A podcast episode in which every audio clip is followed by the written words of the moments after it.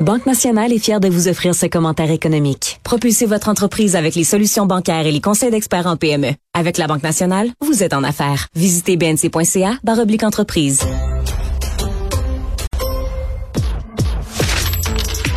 Économie, finance, affaires, entrepreneuriat. Francis Gosselin. Bonjour Francis. Salut Alex. Mais écoute, huitième hausse consécutive du taux directeur, ça a beau être 0.25 quand même, c'est celle-là, euh, est-ce que c'est la goutte de trop? De trop, je sais pas, mais c'est une goutte de plus en tout cas. Puis là, il va falloir voir, comme tu sais, l'impact de ces hausses se fait toujours ressentir avec un certain délai. Euh, il va falloir voir justement si dans les prochaines semaines, les prochains mois, le verre déborde.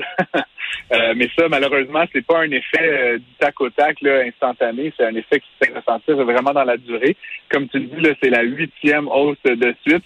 et c'est certainement sur le, une période d'un an, là, une des hausses les plus fulgurantes qu'on ait jamais vu la Banque centrale du Canada faire. On rappellera qu'en mars dernier, le taux était à 0.25. Là, il est à 4,5. Donc, c'est une hausse de 4 et 0,25 euh, sur, euh, sur, sur une dizaine de mois. Donc, c'est vraiment, vraiment rapide.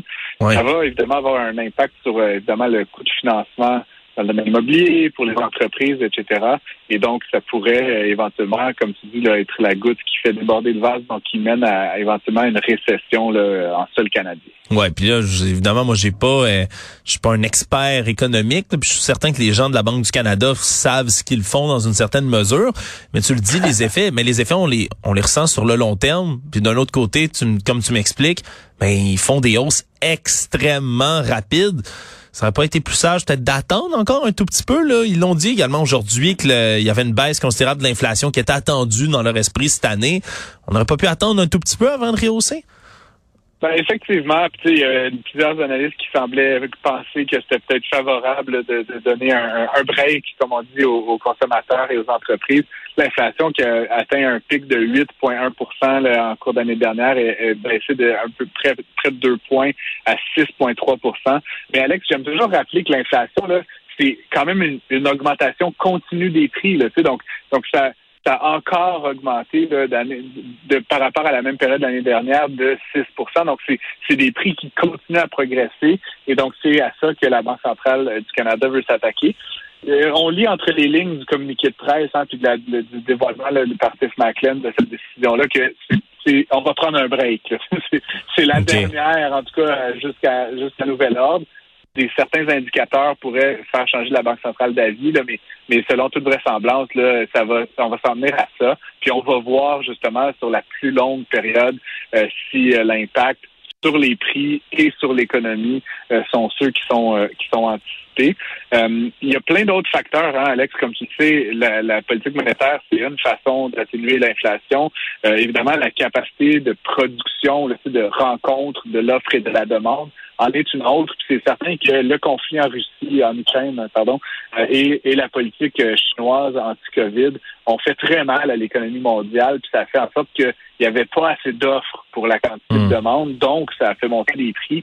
Ces deux situations-là, on se croise les doigts. Euh, bon, l'Ukraine, c'est un peu moins certain, mais la Chine, comme tu le sais, semble vouloir réouvrir, repartir sa, sa production ça pourrait faire du bien euh, à l'inflation. Euh, et puis, euh, puis le conflit ukrainien, là, ça c'est plus un wild card pour l'année 2023. Ouais. On va suivre ça avec beaucoup d'attention. Du point de vue économique, là, je, je sais qu'il y a une dimension politique très forte à ça.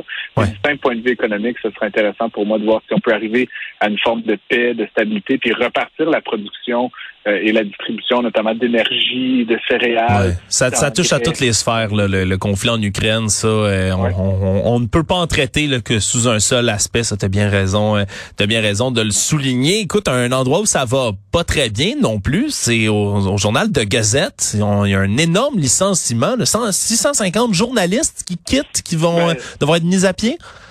Ouais, c'est pas, c'est pas, euh, je rassure les, les auditeurs, là, c'est pas De Gazette qui licencie. Je, je pense pas qu'il y a 650 personnes à De Gazette.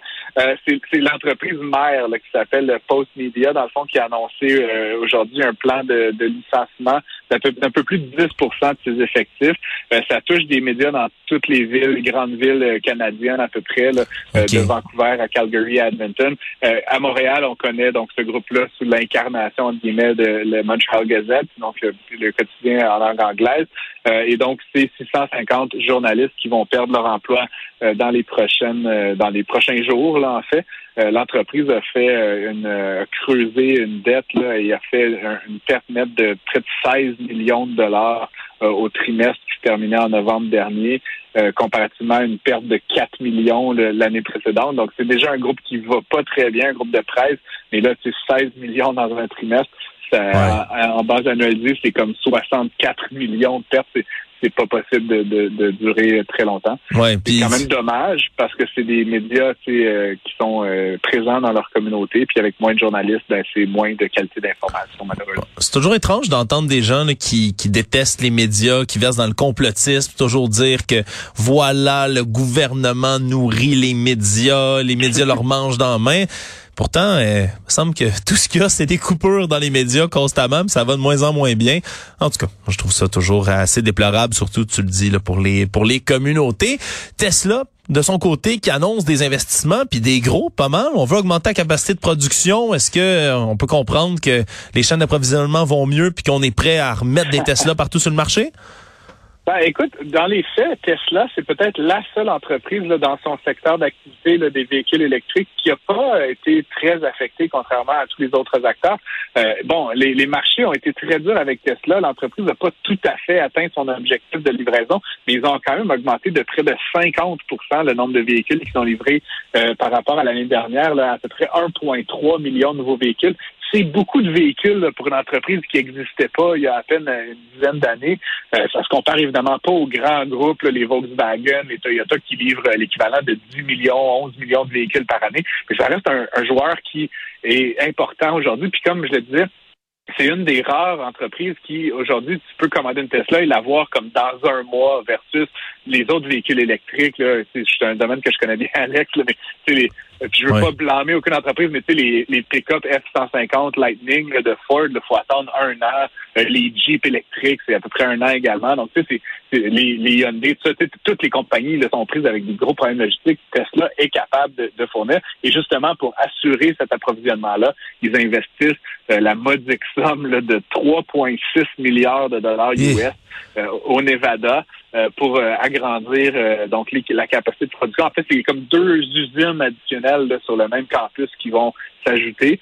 Euh, deux petites choses, là, peut-être pour préciser pour les auditeurs qui que ça intéresse. Euh, L'entreprise a annoncé que vraisemblablement, ils allaient être en mesure de livrer les premiers Cybertruck cette année. Oui, le, véhicule futuriste, là. Bizarre, ouais. Ouais. J'a- J'avais mis un dépôt à l'époque, c'était 100 dollars le dépôt, mais je, je- je- on m'appellerait demain pour en prendre possession. Je suis pas sûr que c'est un look qui, qui correspond à ma personnalité, on va dire. Et euh, Tesla a aussi commencé à, au compte-goutte à livrer des euh, ce qu'ils appellent le semi, là, qui sont des, des camions là, de, de, de charge là, qui sont capables de tirer donc des, des, des remorques. Euh, ils ont commencé à en produire quelques-uns, là, on- ça se compte en dizaines, mais ils seraient donc éventuellement en mesure d'augmenter la cadence de production pour ce produit-là également. Bon. Donc, euh, c'est toujours intéressant de voir là, comment ça se développe, là, ce- cet univers-là des, des véhicules électriques. Ouais, et puis surtout là, euh, François Legault, Monsieur Fitzgibbon, également ministre de l'économie, Ah. qui qui regardent tous les jours là, leur filière là de de, déplo- de déploiement de véhicules électriques, de batteries ici qu'on veut faire au Québec. Mais eux, ils doivent quand même se frotter les mains en voyant ça. Merci beaucoup, Francis Gosselin. On se reparle. Prie, à bientôt.